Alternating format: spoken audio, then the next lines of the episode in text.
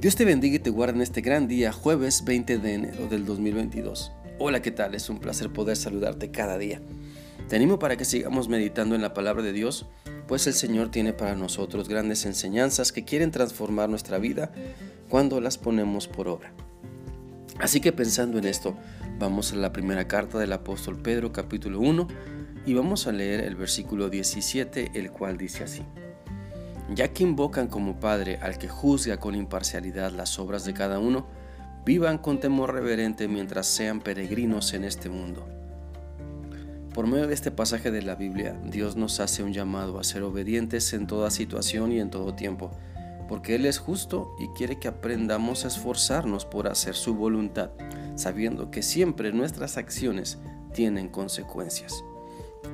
Por eso, en este versículo 17 de Primera de Pedro 1 nos hace ver que invocamos a Dios, nuestro Padre Celestial, y que lo invocamos para darle obediencia a Él.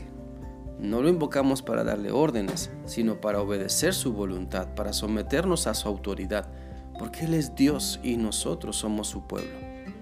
Mira, el término Padre nos indica la intimidad y la confianza que podemos tener al acercarnos a Dios, reconociendo que somos sus hijos, comprados con la sangre de Cristo. Él manda y nosotros obedecemos. Por eso, si creemos en Dios y en su plan de salvación por medio de Cristo, acerquémonos confiadamente, sabiendo que tenemos un Padre Celestial que nos ama y merece toda nuestra obediencia. La Biblia dice en Romanos 8:15 lo siguiente, y ustedes no recibieron un espíritu que de nuevo los esclavice al miedo, sino el Espíritu que los adopta como hijos y les permite clamar, Abba Padre. Tenemos entonces la confianza de clamar a Dios y llamarle nuestro Padre, porque entendemos que somos sus hijos en Cristo y por medio de Cristo pertenecemos ahora a la familia de Dios. Por eso si llamamos a Dios nuestro Padre, debemos entender que también Él juzga imparcialmente las obras de cada uno. Es decir, Dios juzga sin mirar el rostro de la persona. Por eso cuando invocamos a Dios, nos encontramos también con un juez imparcial. La Biblia dice en Colosenses 3:25 lo siguiente, el que hace el mal pagará por su propia maldad, y, y en esto no hay favoritismos. Así que podemos preguntarnos tal vez, ¿cuál es el propósito de saber que Dios es nuestro Padre y nuestro juez? Pues como lo dice Primera de Pedro 1:17, para estar conscientes de que siempre estamos en la presencia de Dios. Es decir, que Dios siempre nos está mirando y no podemos escapar de su presencia. Por lo tanto, mostremos una obediencia reverente a Dios en lo que sabemos de Él por medio de la Biblia. Obedezcamos sin vacilar lo que Dios quiere de nosotros, porque ¿quiénes somos para rebelarnos en contra de su voluntad? ¿Acaso la creación nos obedece? ¿Acaso nosotros formamos todo lo que existe?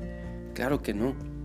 Entonces ubiquemos que somos creación suya, somos sus hijos, Él es Dios Todopoderoso y nosotros debemos mostrar obediencia por todo lo que es, por todo lo que nos da, por todo lo que nos enseña. Dejemos de comportarnos entonces como muy importantes y seamos más humildes. Dejemos de creer que lo sabemos todo y busquemos a Dios para que transforme nuestra vida, para que destruya lo contaminado de nuestra vida. Mira, como personas que somos, ni lo podemos todo, ni lo sabemos todo. Cuando creemos haber conseguido algo, basta ser realistas para darse cuenta de que hay muchas personas que han conseguido más. Pero sobre todo hay un Dios que ha creado todo y que formamos parte de su creación. Y que sobre todo Él tiene un plan maravilloso para nuestra vida, el cual lo descubriremos si le obedecemos siempre.